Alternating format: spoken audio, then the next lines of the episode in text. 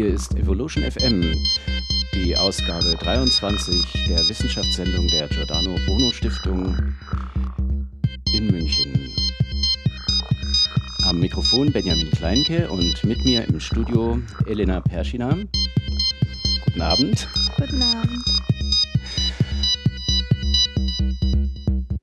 Und die heutigen Themen werden sein unhörbarer Schall, Übertragung von Alzheimer-Krankheit und wir werden über Nachhaltigkeit sprechen und zwar mit Elena Perschiner, die äh, in Edinburgh Volkswirtschaft unterrichtet. Richtig. Ich schreibe dort meine Doktorarbeit in Themen Nachhaltigkeit, Volkswirtschaft, Logistik, also interdisziplinär.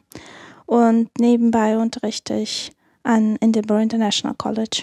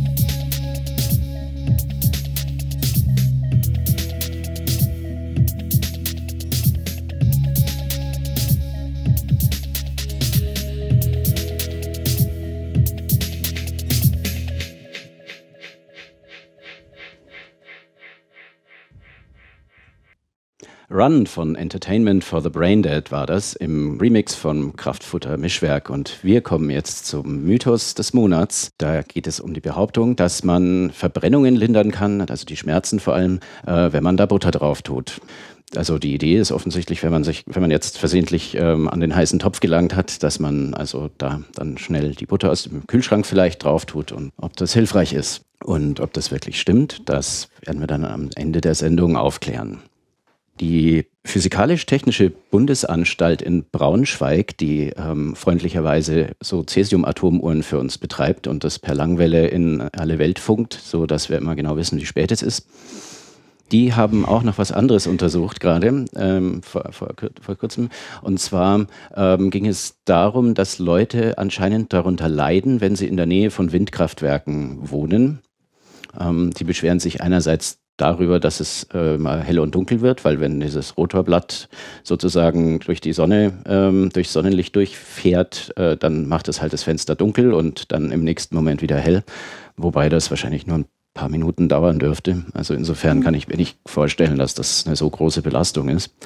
Aber anscheinend ähm, soll das auch äh, Schall erzeugen, den man aber womöglich gar nicht hören kann so Infraschall würde man das wohl auch nennen. Also weil er so weit unten ist, im Gegensatz zum Ultraschall, der ja, äh, wo die Töne so hoch sind, dass äh, unsere Ohren das auch nicht wahrnehmen können. Und äh, stellt sich raus, dass äh, anders als bisher angenommen, ähm, wir doch mehr hören können. Also man sagt eigentlich, ähm, das menschliche Gehör, das geht von 16 Hertz bis 16 Kilohertz. Und alles, was unter 16 Hertz liegt, das können wir nicht mehr wahrnehmen.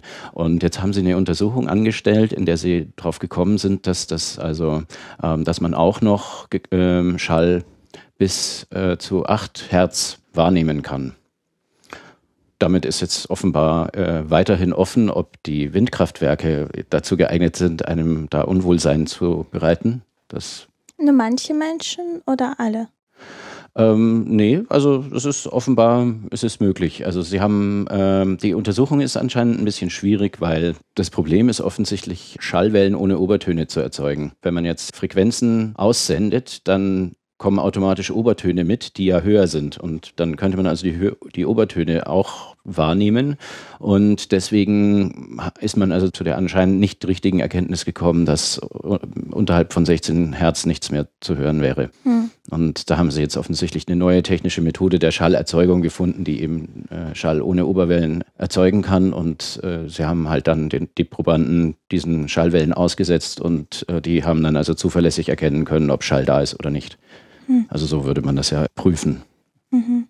Also ich weiß nicht, wie das, wie das Design von der Studie bei der PTB Braunschweig tatsächlich war, aber man müsste es natürlich so machen, ähm, dass derjenige, der sich mit dem Probanden beschäftigt, auch nicht weiß, wann der Ton an und wann er aus ist. Und mhm. man würde also einfach ähm, vielleicht sogar automatisiert aufzeichnen, wann eben zufällig der Ton gesendet wird und wann nicht.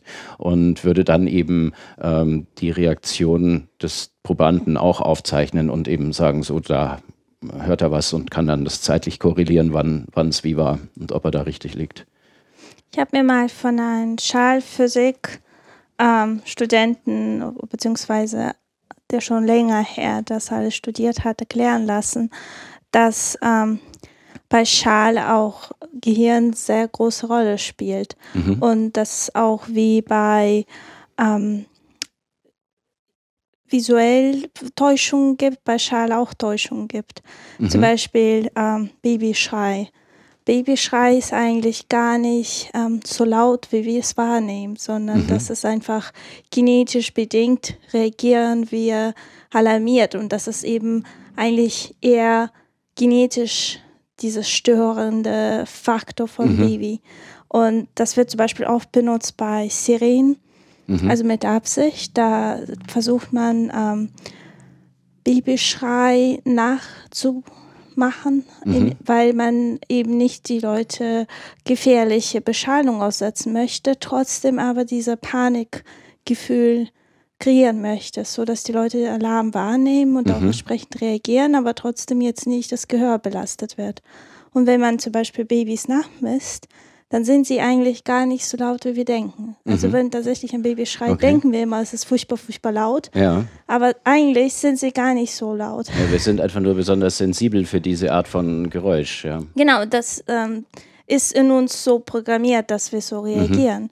Und ähm, deswegen frage ich mich immer, ob das ähm, die Wahrnehmung von gewissen Geräuschen, wo das immer herkommt, nehmen wir das tatsächlich wahr oder ist es etwas, was wir nur denken, dass mhm. wir wahrnehmen oder so? Ja, also das gibt ja äh, gerade in der Psychoakustik eine ne ganze Menge äh, ganz erstaunlicher äh, Gegebenheiten. Also be beispielsweise das, was wir, ähm, um, um, Musik zu hören, heute alle verwenden, MP3-Algorithmen mhm. beispielsweise, mhm. oder da gibt es ja noch andere, aber sie basieren ja eigentlich darauf, ähm, dass man äh, das Audiosignal, das digitale Audiosignal gut komprimieren können muss, damit es mhm. eben deutlich kleiner wird. Also Faktor 10 gegenüber einer ähm, unkomprimierten Aufnahme mhm. kann man ja durchaus rausholen, ohne dass man einen hörbaren Qualitätsverlust mhm. bemerken kann.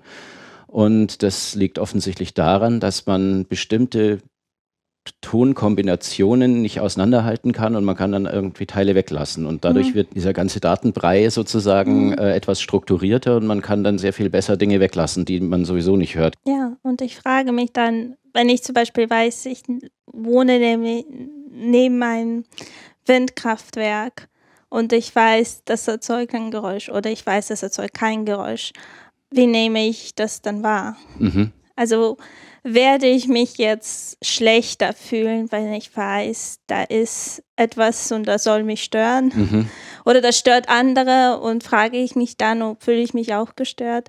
Das ist ja tatsächlich auch so, dass Leute sich gestört fühlen von Dingen, die sie nicht wahrnehmen können. Also beispielsweise dieser Begriff Elektrosmog, mhm. ähm, der, der, führt ja offensichtlich dazu, dass Leute sich dadurch bedroht fühlen, mhm. ja, durch ähm, Mobiltelefone meinetwegen mhm. äh, und, und sagen, sie kriegen da Kopfschmerzen, können nicht schlafen oder so. Und ähm, das ist ja auch tatsächlich so. Sie kriegen Kopfschmerzen, sie können nicht schlafen, weil ja. sie halt denken, dass sie dadurch äh, beeinflusst werden, obwohl ja. sie natürlich rein physiologisch nicht dadurch beeinflusst werden. Ja.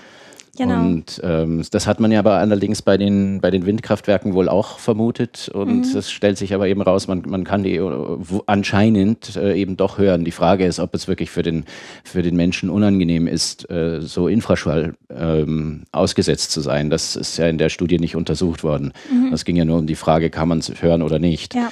Äh, es gibt natürlich auch äh, so Sachen wie, wie zum Beispiel dieser ethisch fragwürdige Ansatz, ähm, äh, Jugendliche zu vergrämen, weil die hören ja höhere Töne als Erwachsene. Also mhm. ich glaube nicht, dass ich Töne mit 16 Kilohertz besonders gut wahrnehmen kann. Aber wenn man die äh, recht laut äh, ausstrahlt, dann fühlen sich junge Menschen dadurch halt, für die ist das unangenehm einfach, mhm. ja, weil sie es hören können. Und mhm. jetzt versucht man die halt dann da von irgendwas fernzuhalten. Also finde ich erstaunlich, dass man auf so eine Idee kommen kann, aber es gibt es offenbar. Echt? Und auf der anderen Seite ist natürlich, äh, wie du jetzt sehr schön als Beispiel genannt hast, das Babygeschrei. Das wird ja immer mehr. Also nicht, weil es jetzt immer mehr kleine Kinder gibt, sondern weil mhm. man eben diese, diese ganzen Signal... Ähm, Tröten hat. Also neuer, was mhm. heißt neuerdings, aber schon seit einigen Jahren müssen ja offensichtlich äh, Lastwägen oder, oder Baumaschinen, wenn sie rückwärts fahren, die ganze Zeit piepsen. Mhm. Und das ist sehr belastend eigentlich, finde ich. Und ich weiß nicht, ob man ähm, damit wirklich so viele Menschenleben rettet, wenn die da ständig rumpiepsen. Ob da nicht der ein oder andere vielleicht aus, aus, aus schierer Wut vorher stirbt, als er eigentlich müsste, ja. Gibt es etwas Lächerlicheres, als dass ein Mensch das Recht hat, mich zu töten, weil er jenseits des Wassers wohnt und weil sein Fürst mit dem meinen Streit hat, obgleich ich gar keinen mit ihm habe? Blaise Pascal. Lora München auf der 92.4. Montag bis Freitag von 17 bis 24 Uhr. In der Nature habe ich ein äh, Paper gefunden, wo man sich äh, mit der Frage beschäftigt, ob Alzheimer äh, übertragen werden kann. Und zwar äh, hat man offenbar bei der Obduktion von Verstorbenen die ein äh, Wachstumshormon, was aus äh, menschlichen, menschlichem Gehirngewebe gewonnen worden ist, ähm, das haben die verabreicht bekommen. Und äh, da hat man eine erhöhte Menge an äh, diesen Amyloid-Plaques, ähm, die für Alzheimer charakteristisch sind, gefunden im Gehirn. Und ähm, jetzt äh, vermutet man, dass es tatsächlich möglich ist, dass äh, Alzheimer übertragen werden kann. Wohl jetzt nicht wie so eine, eine ansteckende Krankheit, wie man sich normalerweise vorstellt, also durch Tröpfchen oder Schmierinfektionen, das ist nicht der Fall, aber ähm, es wäre eine mögliche Übertragungsroute beispielsweise ähm, bei gehirnchirurgischen Eingriffen über Instrumente, die nicht, äh, also die zuvor mit, mit eben Alzheimer ähm, erkrankten Gehirnen in Kontakt gekommen sind. Wow es gibt nicht nur dieses, äh, dieses Paper in der Nature, sondern in der FAZ gab es da einen äh, Artikel. Am äh, 10. September ist er erschienen mit dem Titel Kann Alzheimer übertragen werden? Und äh, das ist wohl, das ist wohl so. Allerdings äh, ist jetzt nicht so, dass man befürchten muss, dass man äh, so durch die Welt spaziert und äh, sich mit Alzheimer infiziert. Das ähm, passiert ganz offensichtlich nicht.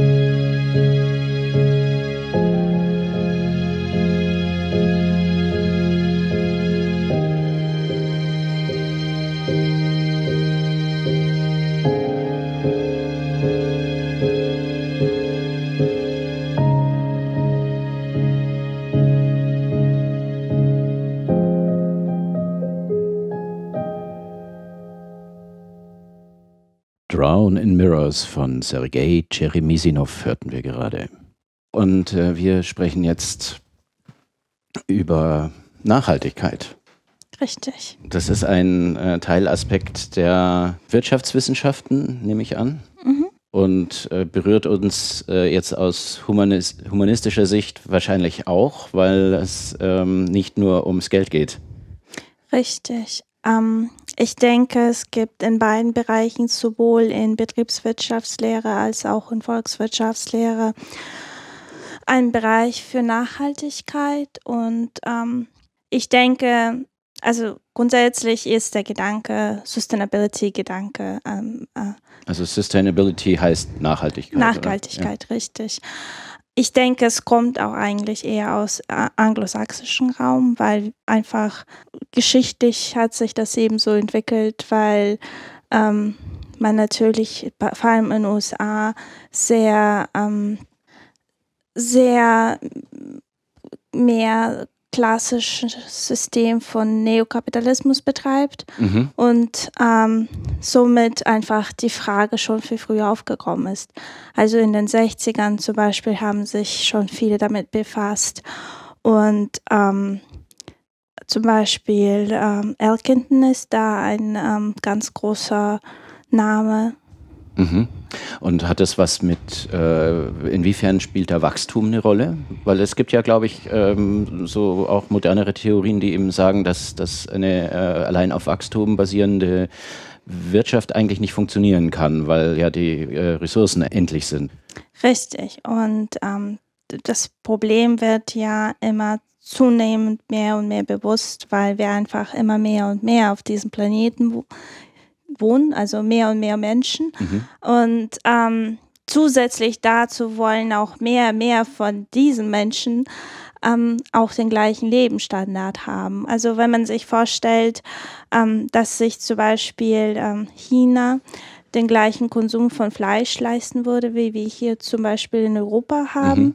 dann hätten wir schon kein Regenwald mehr. Mhm. Also da gibt es Studien, die das eben nachrechnen, ähm, denn sozusagen Worst-Case-Szenario, also schlimmsten Fall.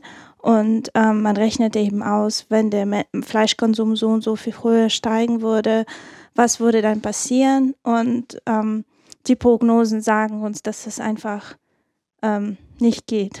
Mhm, ja. Also mit Grünbäumen und Kühen und alles, das funktioniert einfach alles nicht, weil eben Ressourcen limited sind. Und ähm, ganz klar, ähm, gleichen Lebensstandard geht einfach nicht. Beziehungsweise geht schon, aber dafür brauchen wir neue Technologien. Mhm. Und da äh, kommt eben der Gedanke von Nachhaltigkeit. Also da, man macht sich eben Gedanken darüber, äh, wie kann ich so existieren, dass die zukünftige Generation immer noch genauso existieren kann, also eben nicht weniger hat. Mhm. Und ähm, man muss natürlich unterscheiden zwischen etwas Gutes machen und etwas gut machen. Also ich persönlich sehe das so. Ich denke, dass ähm, die ganzen Lehren heutzutage sich eher darauf äh, besinnen, wie mache ich etwas gut. Also das ist ein Stuhl, wie stelle ich ihn möglichst gut her? Also wie versuche, wie vermeide ich Abfall, wie äh, behalte ich meine Mitarbeiter richtig, wie sorge ich dafür, dass alle ähm, in, den, in der Wertschöpfungskette gewinnen und so weiter. Mhm. Tatsächlich, aber ich stelle mir ja nicht die Frage, ist dieser Stuhl grundsätzlich gut? Ist ja, es ist ja auch wahrscheinlich für den Hersteller des Stuhls gar nicht so gut, wenn der Stuhl allzu gut ist, weil dann kann er ja nur einen verkaufen. Und äh, Richtig. wenn der Stuhl aber nach zwei Jahren äh, Gewährleistungsfrist kaputt geht, dann ist es ja für mich als Hersteller viel besser, oder? Ja, gut. Ich denke, die Hersteller werden da jetzt was anderes sagen. Aber ja, theoretisch beschäftigen wir uns hauptsächlich mit der Frage, wie mache ich etwas gut und nicht, wie mache ich etwas Gutes. Mhm. Und ähm, genau. Und ich glaube, da sollte man eben unterscheiden. Das heißt, ähm, klassisch spaltet man Nachhaltigkeit in drei Bereiche: wirtschaftlicher Erfolg, ökonomischer, also ökologischer Erfolg und sozialer Erfolg. Und man versucht einfach Bilanzen in allen drei Bereichen zu ziehen und wenn es positiv ist, ist es, ist es gut. Und was gibt es da so für, für Konzepte? Also, ähm, oder kann man die untereinander aufrechnen und sagen, äh, wenn jetzt meine Bilanz im sozialen Bereich besonders positiv ausfällt, dann reicht es mir auch, wenn sie im ökonomischen Bereich ein bisschen äh, rote Zahlen enthält? Oder das ähm, wird ja ähm, nicht funktionieren? Das wird, ja, richtig. Also man versucht eben ähm, durch unterschiedliche ähm, Prozesse eben äh, an alle drei Bereiche zu berücksichtigen und sich in allen drei Bereichen zu entwickeln. Also der Gedanke ist, äh, so gut wie möglich zu wirtschaften. Zum Beispiel im anglosächsischen Bereich existieren noch ganz viele Möglichkeiten dazwischen, zum Beispiel auch legale Formen von Hybrid Organizations, so genannt. Was das, ist das? das ist ähm, eine Organisation, die sowohl den wirtschaftlichen Erfolg als auch einen anderen Erfolg verschrieben ist, also einen sozialen Erfolg zum Beispiel. Und diese Organisationen werden geschützt. Das heißt, als ähm, Shareholder, also als Aktieninhaber, werde ich darüber informiert, dass meine Organisation nicht nur den wirtschaftlichen Erfolg verfolgt, sondern auch gewisse sozialen Bilanzen hat ähm, Ziele hat, die, die sie eben zu schaffen haben. Und ähm, dies schützt mich als Firma ähm, davon, dass meine Aktionäre mir irgendwann ähm, das Haus anrennen und sagen, ähm, ich verstehe nicht, warum wir hier nicht so und so so viel Plus gemacht haben, warum wir sozusagen auf Profit verzichtet haben. Mhm. Ähm, und das ist natürlich, ähm, man muss ja verstehen, Aktionäre sind ja an erster Stelle profitorientiert. Und ähm, dieser legale Schutz von Hybrid-Organisationen erlaubt überhaupt, dass Organisationen existieren, die im Prinzip mehrere Ziele haben. Mhm. Also wirklich den Zielen verschrieben sind. Und gibt es Organisationen, ähm, die das erfolgreich machen? Also die sich dagegen ja. die Konkurrenz behaupten können? Was wären das für welche? Gibt es da, kannst du da Beispiele nennen? Ja, zum Beispiel äh, Make Organics wäre, also ist natürlich jetzt eher klein, aber das wäre jetzt eine Organisation, die sich ähm, sehr der Wertschöpfungskette verschrieben hat. Also sie versuchen mit Corporations äh, zusammenzuarbeiten, also ähm, nicht die Produktionsstätte, wo sie produzieren, gehören eben nicht ein Supplier, sondern der Mitarbeiter. Mhm. Und ähm, sie, die, ähm, die, die ganze Herstellung ähm, wird dann zusammen mit Mitarbeitern beschlossen und äh, die arbeiten zusammen mit ähm, Regionen ähm, und somit können sich auch diese Regionen weiterentwickeln. Mhm. Also es ist eine ganz andere Art von Produktion ähm, eben keine ähm, einfach, ich gebe den Vertrag und ich sage, wie viel Stückzahlen möchte ich kaufen und vereinbare den Preis, sondern es ist eine Zusammenarbeit. Mhm.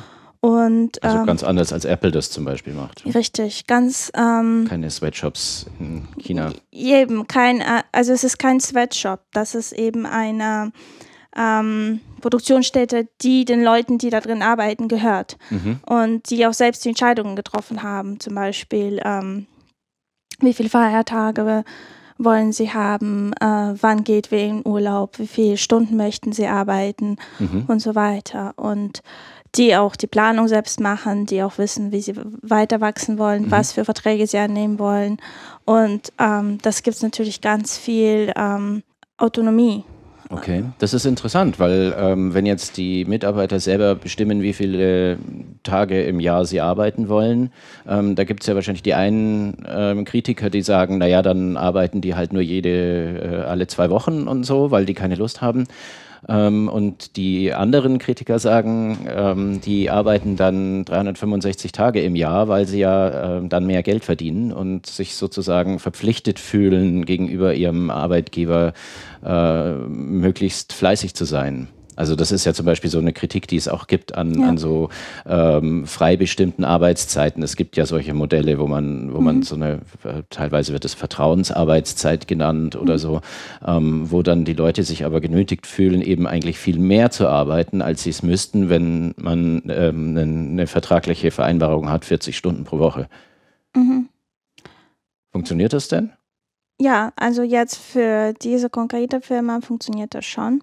Man muss natürlich, man muss natürlich vor Augen halten, dass Make Organics ja auch so verkauft. Also das ist eben etwas, dafür stehen sie und das ähm, ich denke auch, dass der Kunde, der jetzt was von Make Organics kauft, mhm. ähm, sich denn auch bewusst ist. Also der ist sich bewusst, warum er ähm, Mehr für das Produkt bezahlt mehr am für Ende das Produkt bezahlt, auch, oder? richtig, mhm. richtig. Das heißt, das ist ein Versprechen an den Kunden, da muss man wiederum anhalten.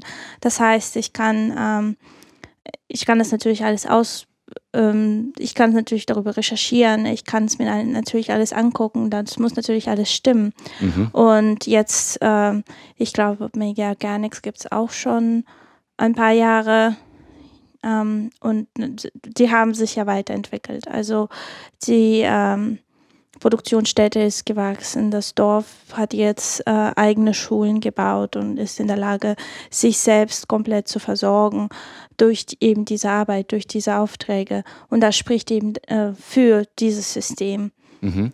Das ist an sich, äh, kennt man das ja schon von, von Kaffee und Schokolade aus, also da gibt es so dieses genau. Fairtrade-Label. Fair ist, das, ja. ist das das gleiche oder ist das schon eine Weiterentwicklung davon? Fairtrade ist Zertifizierung. Also man ähm, das ist sozusagen ähm, nicht die Firma entwickelt das Ganze selbst, also nicht mhm. die Firma nimmt sich vor, ich möchte gerne so und so arbeiten und ich gehe da raus und ich suche mir, wie ich wie ich das zusammenstelle und ich habe da so eine Vision, wie mein Produkt auszusehen hat, ähm, sondern Fairtrade ist ähm, eine dritte Organisation, die hingeht und ähm, zertifiziert. Das heißt, ähm, es hat eine Liste das muss alles ähm, der Bauer erfüllen. Zum Beispiel, er muss Sicherheitsvorschriften haben, er muss ähm, gewisse Chemikalien weglassen, er muss gewisse Arbeitsbedingungen herstellen, wenn er zum Beispiel noch weitere Mitarbeiter beschäftigt und so weiter und so fort. Und wenn er das alles erfüllt hat, kann er sich zertifizieren lassen. Dann verspricht der Fairtrade erstmal den Preis für den Bauer und er verspricht ihm auch, dass er zu diesem Preis gewisse Mengen abnehmen wird. Mhm. Und ich als, ähm, sag mal jetzt Starbucks, ja, Starbucks verkauft sehr viel Fairtrade-Kaffee, ähm, nehme einfach den Kaffee ab. So. Das heißt, eine Drittorganisation kümmert sich um den ganzen Prozess und überwacht das auch. Das heißt, sie ähm, machen dann auch zusätzliche ähm, Kontrollbesuche und so weiter und prüfen auch, dass es weiterhin alles stimmt. Und der Bauer hat die Sicherheit, also die Preissicherheit. Mhm. Ähm, er weiß, dass er sein Produkt los wird. Er kennt den Preis, zu dem er das Produkt los wird. Das heißt, er kann planen. Und so funktioniert Fairtrade jetzt. Mhm. Und auch okay. weitere Zertifikate.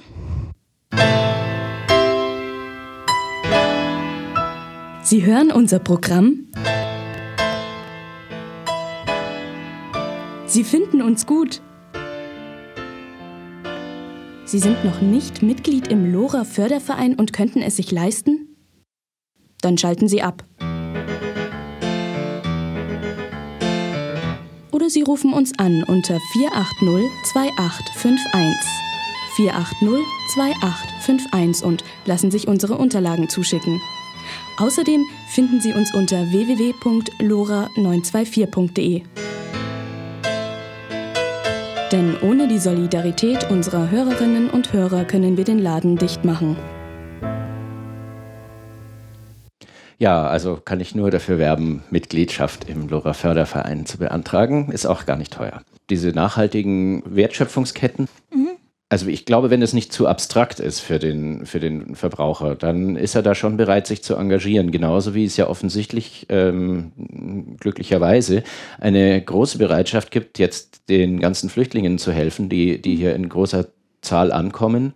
Ähm, der Staat versagt auf ganzer Linie, kriegt gar nichts auf die Reihe und die Zivilgesellschaft ähm, hilft, wo sie kann. Mhm. Die ähm, Helfer sortieren unermüdlich Kleider und Schuhe nach Größen und, und schauen, dass die, dass die was zum Anziehen kriegen und äh, was halt alles nötig ist. Ähm, es gibt äh, den Freifunkverein, der für Internet äh, sorgt in den Flüchtlingsunterkünften. Und ähm, das sind ja alles Dinge, die, die man nicht tun müsste, rein aus äh, wirtschaftlicher Sicht. Und äh, es passiert aber eben trotzdem. Also es gibt offensichtlich so eine, so eine dem Menschen innewohnende Bereitschaft, anderen Menschen zu helfen und äh, fair zu ihnen zu sein. Ich, man, man merkt wahrscheinlich in, in so, sagen wir mal, so klassischen Wirtschaftsunternehmen wie jetzt äh, einem Lebensmitteldiscounter, merkt man wahrscheinlich gar nicht, äh, zu welchen Bedingungen ähm, die Waren hergestellt werden, die man da, die man da kauft. Ich denke, dass die Frage sein wird, ähm, erstens, wie lange wird man das noch nicht merken? Und da gibt es unterschiedliche Theorien, da gibt es unterschiedliche Wissenschaftler, die unterschiedliche Erkenntnisse haben. Ähm, was mehr oder weniger klar ist, oder zumindest ist es mir klar, vielleicht wird mir da jemand widersprechen, selbstverständlich basiert, ähm, basieren diese wirtschaftlichen Theorien immer auf den Gründen. Ja, und ähm, die große Frage ist, ähm, ähm, ist der Kunde bereit, ein Premium für etwas zu zahlen? Wie, wie viel ist er bereit zu zahlen? Und ähm, ab wann, also wie groß ist der Anteil ähm, denn von dem Preis, den er bereit ist mhm. dafür? Also wie groß ist der Premium? Wird der Kunde den Premium zahlen und äh, wie groß ist der Anteil der Kunden, der diesen Premium zahlen wird? Das wird ja aber doch sehr stark davon abhängen, wie viel Geld der Kunde so zur Verfügung hat. Richtig. Und natürlich, ähm, ja, da kommen ganz viele Fragen. Zum Beispiel, braucht der Mensch tatsächlich fünf Paar Turnschuhe oder ist es besser, ein Paar Turnschuhe zu haben, die aber so und so produziert sind? Oder wie viel T-Shirt braucht der Mensch? Ja, also der Gedanke, jetzt zum Beispiel in der Textilbranche, ähm, so da gibt es natürlich ganz viele Discounter, wie zum Beispiel Primark, ja. Also ich weiß nicht, ob ähm, man sich mit dem System von Primark auskennt. Das ist schon natürlich sehr, sehr, sehr günstige ähm, Textilien, die da angeboten werden, mhm. die selbstverständlich nicht ähm, ganz ohne Hindernisse produziert werden. Und ähm, selbstverständlich würde Primark jetzt behaupten, dass sie ganz viele tolle Projekte haben für ihre Produktionsstätte, aber man muss sich mhm. natürlich verstehen, dass ähm, etwas, was so günstig ist, selbstverständlich nicht komplett ohne Belastung bei uns hier ankommen kann. Man sagt, also es gibt welche, die sagen, ja, aber der Kunde, der möchte und der braucht es auch, weil das Geld ist knapp.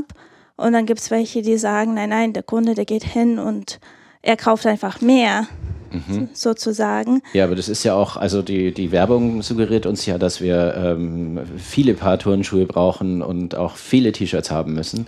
Und ja. äh, dass wir vor allen Dingen, ähm, auch wenn es jetzt nicht Turnschuhe sind oder ja vielleicht auch da, äh, dass wir mindestens jedes Jahr ein anderes Paar Schuhe haben müssen, weil die Richtig. Mode uns das sozusagen vorschreibt. Richtig. Der Modecycle hat sich zum Beispiel in den letzten paar Jahr Jahrzehnten sehr verändert. Wir haben im Moment zwölf Cycles pro Jahr.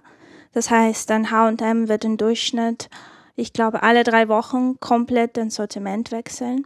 Mhm. Ähm, also selbstverständlich muss man unterscheiden zwischen ein H&M, der jetzt, ich sag mal, in der Mitte von London ist oder in der Mitte von Paris, zwischen H&M, der jetzt, sage ich mal, irgendwo in Degendorf ist. Mhm. Einfach nur, weil der Bedarf da so schnell ähm, komplett die Produktpalette zu wechseln nicht nicht gegeben ist. Also in Deggendorf ist es nicht in Deggendorf, gegeben, in richtig. London schon. In London schon, mhm. richtig. Weil da hat man einfach viel mehr Kunden, die neu reinkommen. Ja, in Deggendorf mhm. hat man einfach seine Standardkundschaft, die immer wieder mal da ist. Die wird jetzt nicht alle drei Wochen ankommen. Deswegen wechselt man da jetzt nicht so schnell mhm. wie jetzt irgendwo in London. In der Tat ist es aber so, H&M ist in der Lage, innerhalb von drei Wochen komplett das ganze Sortiment auszutauschen. Mhm. Ähm, ist natürlich gut, weil als Kunde kann ich halt im Prinzip alle drei Wochen in den Laden reingehen und ich würde komplett neue Sachen vorfinden. Das heißt, es ist so, als ob ich alle drei Wochen in einen neuen Laden reingehe. Und selbstverständlich wird mir auch viel suggeriert und viel erzählt. Ja, ähm, letztes Mal waren die Farben toll, jetzt sind das wieder andere Farben, jetzt muss ich das sozusagen wieder alles erneuern. Und ja, also es gibt sehr viel sehr viele Theorien, die sich grundsätzlich mit Konsum befassen mhm. und ähm, was konsumieren wir, wie konsumieren wir. Ähm, es gibt auch sehr viele Nachhaltigkeitstheorien, die sich damit befassen, zum Beispiel mit, wie stelle ich sicher, dass ähm, dass ich meine Ressourcen nicht verschwende. Ja, wie kann ich etwas, was nicht mehr gebraucht wird, wieder in die Kette zurückführen? Ähm, wie kann ich ja, was mache ich mit dem Müll? Mhm. Wie kann ich meinen Müll besser abbauen und so weiter? Wie kann ich möglichst viel aus dem Müll noch gewinnen? Ja, wie kann ich Energie daraus gewinnen und so weiter? Ja, wobei ich äh, manchmal den Eindruck habe, dass das, dass das eben ähm, so eine, diese vermeintlich nachhaltigen Konzepte eigentlich doch nur daraus entstehen, dass dem, dass, dass einem Konzern einfach äh, das bares Geld spart. Ich denke zum Beispiel an diese Absauganlagen an den äh, Zapfpistolen der Tankstellen. Also man hat irgendwann ähm, hat man festgestellt, dass beim Tanken relativ viel Benzin verdunstet und, und da auch raussprüht, weil das ja mit relativ hoher Geschwindigkeit in den Tank eingespritzt wird. Und hat dann so Absauganlagen mit an die Zapfpistole dran gemacht, die eben diese Dämpfe und die, den Sprühnebel aufnimmt und mhm. wieder in den Tank zurücktransportiert. Das äh, führt einerseits dazu, dass die Umwelt nicht so belastet wird, aber die, die Tankstellen bzw. die Mineralölkonzerne haben das eingeführt, weil sie einfach ähm, dieses Benzin, was so in der Luft, in die Luft entwichen ist, einfach nochmal verkaufen können. Ja. Ja, also das ist es ja. Ähm, es wird immer irgendwie der Profilgedanke dahinter stellen. Es gibt natürlich auch sehr viele Theorien, die sich mit ähm, nicht profitorientierten ähm, Gedanken befassen, aber Wirtschaft ist eben Wirtschaft. Also mhm. ähm, ich möchte nicht sagen, dass es das ist weder gut noch schlecht. Das ist einfach die Art und Weise, wie wir uns mit Sachen befassen. Und auch eine der, ich sag mal, Verkaufsargumente für Nachhaltigkeit ist, ähm, es spart Geld. Ja, wenn ich, ähm, wenn ich möglichst, ähm, wenn ich versuche zum Beispiel ähm, Müll zu vermeiden, ja, wenn ich versuche, möglichst so zu produzieren, dass alles, was ich nehme, auch tatsächlich in die Produktion mit einfließt, mhm. ist es doch gut, dann kann ich Ressourcen ansparen. Das heißt, ich brauche diese Ressourcen für nicht einzukaufen. Ja, wenn meine Maschinen möglichst energieeffizient arbeiten, ist es auch gut für mich, weil mhm. dann zahle ich weniger für Allergie und so weiter. Also. Aber dann müssten ja eigentlich die nachhaltig hergestellten Produkte günstiger sein für den auch für den Konsumenten, als äh, die nicht nachhaltigen, oder? Wenn sie äh, so sparsam hergestellt werden. Ja, also aus diesen Gedanken heraus ja, aber das sind natürlich sehr viele, es ist halt komplex, ja. Also viele Technologien sind neu, neue Technologien sind teurer als alte Technologien. Mhm. Ähm, oder was sagen? Das heißt, dass, dass Subventionen eigentlich auch schon eine gute Idee sind, volkswirtschaftlich betrachtet. Also wenn man jetzt eben erneuerbare Energien subventioniert beispielsweise oder mhm. ähm, ja, andererseits gibt es dann auch so versteckte Subventionen, die vielleicht doch gar nicht so gut sind, die man vielleicht dann eher äh, eigentlich nicht wollen kann. Ich denke jetzt beispielsweise an so Logistik, ähm, wo ähm, der Staat äh, ständig Straßen baut und ausbessert, die die Lkw äh, ja sehr stark beanspruchen und eigentlich ja geradezu kaputt fahren durch diese riesigen Mengen, die da immer drüber transportiert werden. Mhm. und, und eigentlich ähm, da so eine Art äh, äh, Wettbewerbsverzerrung stattfindet, weil sozusagen der Transport per Bahn ist für die, für die Unternehmen nicht rentabel, weil er teurer ist. Ähm, und das ist es deswegen, weil der Transport über die Straße ähm, subventioniert wird durch den Bau der Straßen. Ja, ähm, ja also der, die Rolle des, des Staates ist natürlich sehr, sehr wichtig. Und ähm, es gibt auch in Volkswirtschaftslehre sehr viele Gedanken dazu. Ähm, man sagt zum Beispiel, also man hat zum Beispiel gemerkt, dass einfach ähm, klassischen Gedanken ähm, von Smith, ja, also dass der Markt reguliert sich schon selbst, dass es nicht immer funktioniert, dass es einfach Bereiche gibt, die dadurch nicht abgedeckt werden. Also Bereiche, man spricht dann von ähm, Externalities, also mhm. Extern äh, ähm, zum Beispiel. Externen Einflüssen Extern oder, oder was, was sind Externalities? Externalities sind ähm, außerhalb des Markts ähm, Geschehnisse, die der Markt nicht reguliert oder aus irgendeinem Grund nicht regulieren kann. Wie zum Beispiel der See. Ja, der See ist ähm, wirtschaftlich zwar ähm, also profilbringend, aber auf der anderen Seite können wir nicht, also können wir schon, aber in Theorie können wir nicht den Zugang zum See verbieten. Und dadurch, dass wir nicht den Zugang zum See verbieten können, entstehen diese Externalities, also externe Einflüsse, die, die der Markt nicht regulieren kann. Ähm, zum Beispiel, dass immer mehr und mehr Fischer, ähm, also man stellt sich vor, es ist ein abgeschlossenes System und es gibt den See und ähm, jemand fängt an zu fischen und derjenige, welcher merkt, okay, das ist ein profilbringender Geschäft. Ich fische mehr und mehr Fisch raus, ich verkaufe den Fisch, alle wollen den Fisch. Mhm. Was passiert dann? Also nach Ökonomie sagt dann, es werden mehr und mehr ähm, zu diesem Beruf hingetrieben werden. Das heißt, es wird mehr und mehr Fischer geben, ja, mhm. es werden mehr und mehr Boote rausfallen und die Menschen werden sich die Investitionen, also Boot kaufen und Fischausrüstung kaufen in Kauf nehmen, weil sie einfach sehen würden, naja, das ist ein gewinnbringender Geschäft. Mhm. Jetzt dadurch alleine, dass ähm, wir das nicht begrenzen können, ähm, also wir nicht begrenzen können, wie viele Fischer tatsächlich in diesem See fischen, mhm. ähm, wird es einfach so sein, dass ähm, irgendwann der Punkt erreicht sein wird, wenn es nicht mehr gesund ist für den See. Also wenn es zu wenig Fisch in dem See geben wird. Mhm. Allerdings wird dieser Punkt verspätet bei den Leuten ankommen, ja, also bei den Fischern. Mhm. Und das ist einfach so, das passiert einfach so. Ja, aber reguliert sich das dann nicht von selbst? Ich meine, wenn die Fische Irgendwann. weg sind, dann kippt der See um, dann wachsen auch keine mehr nach, die Fischer gehen alle pleite und sind weg. Irgendwann, irgendwann schon. Aber es, ähm, es passiert einfach so verzögert, dass ähm, es Schaden entstehen. Ja, also und die, mit diesen Schaden müssen wir ja umgehen können. Mhm, Selbstverständlich, okay. wenn alle Fische dann weg sind, dann werden automatisch ganze Fischer wieder arbeitslos. Sie können dann und so weiter. Also dann, Aber wachsen dann nicht wieder neue Fische? Die wachsen natürlich nach, wenn wir genug da lassen, um, ähm, damit das System sich wieder reguliert. Mhm. Aber dadurch, dass es einen uneingeschränkten Zugriff zu diesem See gibt, ja, werden immer ähm, Schaden entstehen und diese mhm. Schaden werden meistens von ähm, Leuten getragen, die zum Beispiel gar nicht mal in den ganzen Prozess teilgenommen haben. Ich sage zum Beispiel Luftverschmutzung, ja. Mhm. Ähm, das heißt, irgendjemand verschmutzt den Luft, aber der Schaden wird verteilt auf alle, mhm. aber der Schaden ist trotzdem da. Mhm. Und dieser Schaden ist eventuell gar nicht mal in dem Preis, den wir zum Beispiel zahlen mhm. für ähm, Energie, der ist nicht drin. Also das heißt, das ist ein unbepreister Schaden. Mhm. Genauso wie der Fisch, ja, dadurch, dass es alle Zeitverzögerungen gibt, wenn ich den letzten Fisch sozusagen kaufe, zahle ich nicht wirklich ähm, den Preis dafür. Mhm. Genau, ähm, das wird dann sozialisiert sozusagen, die Kosten. Genau.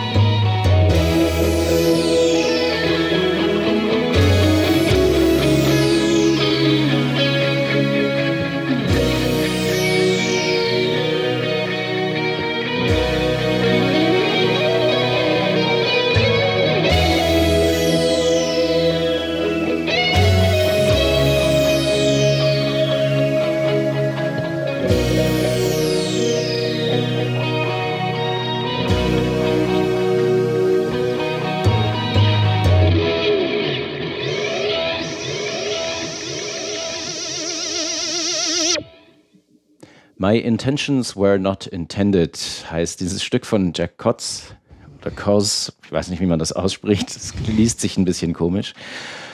Und Elena erklärt jetzt noch, äh, was externer Effekt eigentlich bedeutet.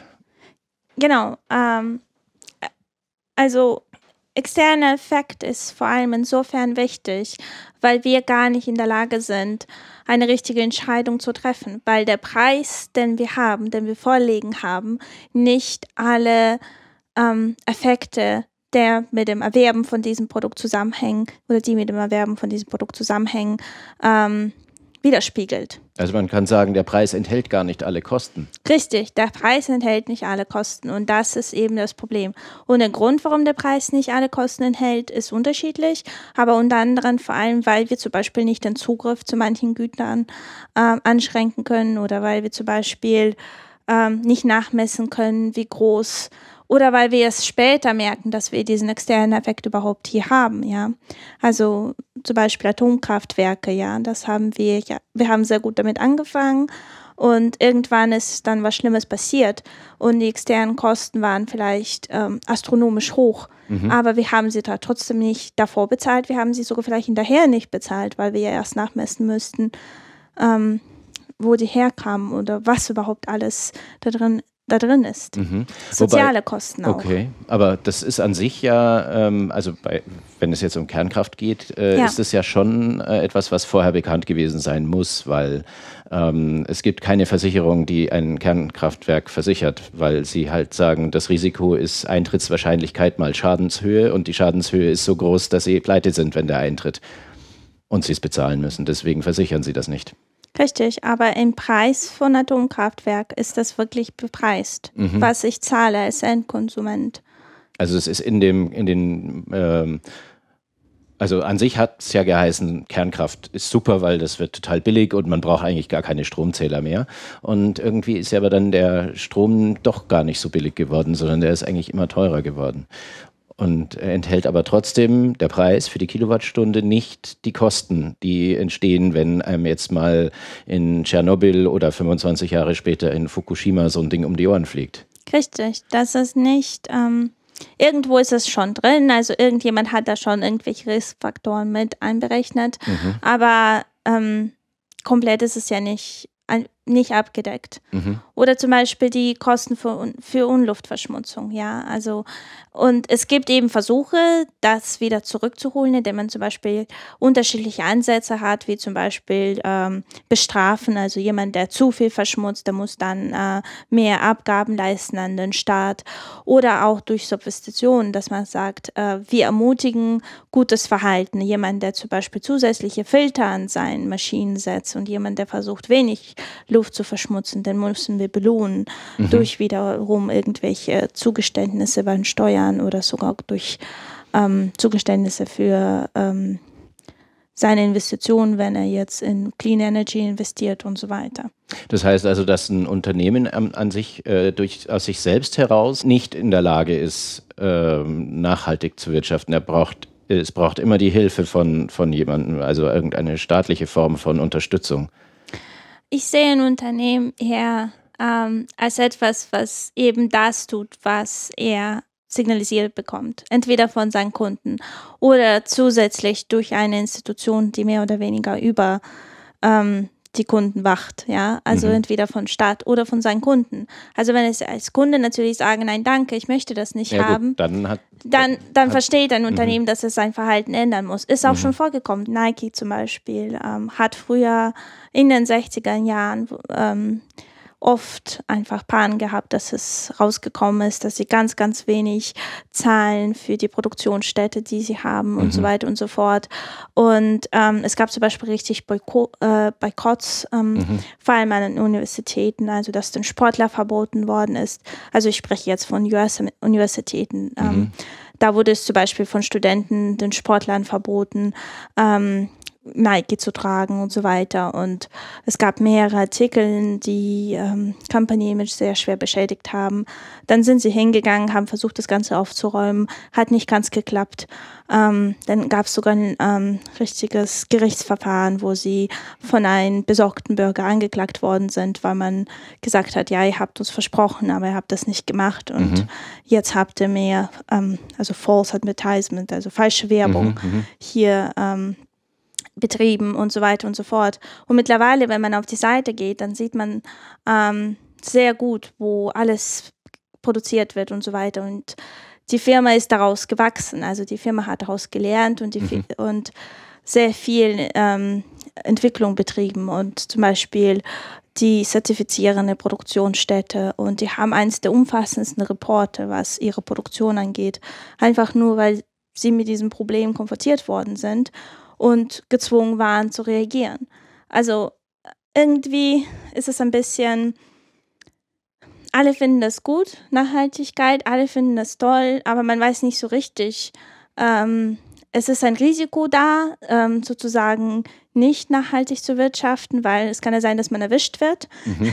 Und wenn man erwischt wird, je nachdem, ähm, wie die Stimmung gerade so ist. Und es kann auch sein, dass es richtig, richtig schlecht für einen dann wird. Also mhm. das kann sein, dass man extrem kritisiert wird und dann nutzt das auch nicht, dass man mit dem Finger auf seinen Nachbar ähm, zeigt und sagt, aber die anderen machen es genauso.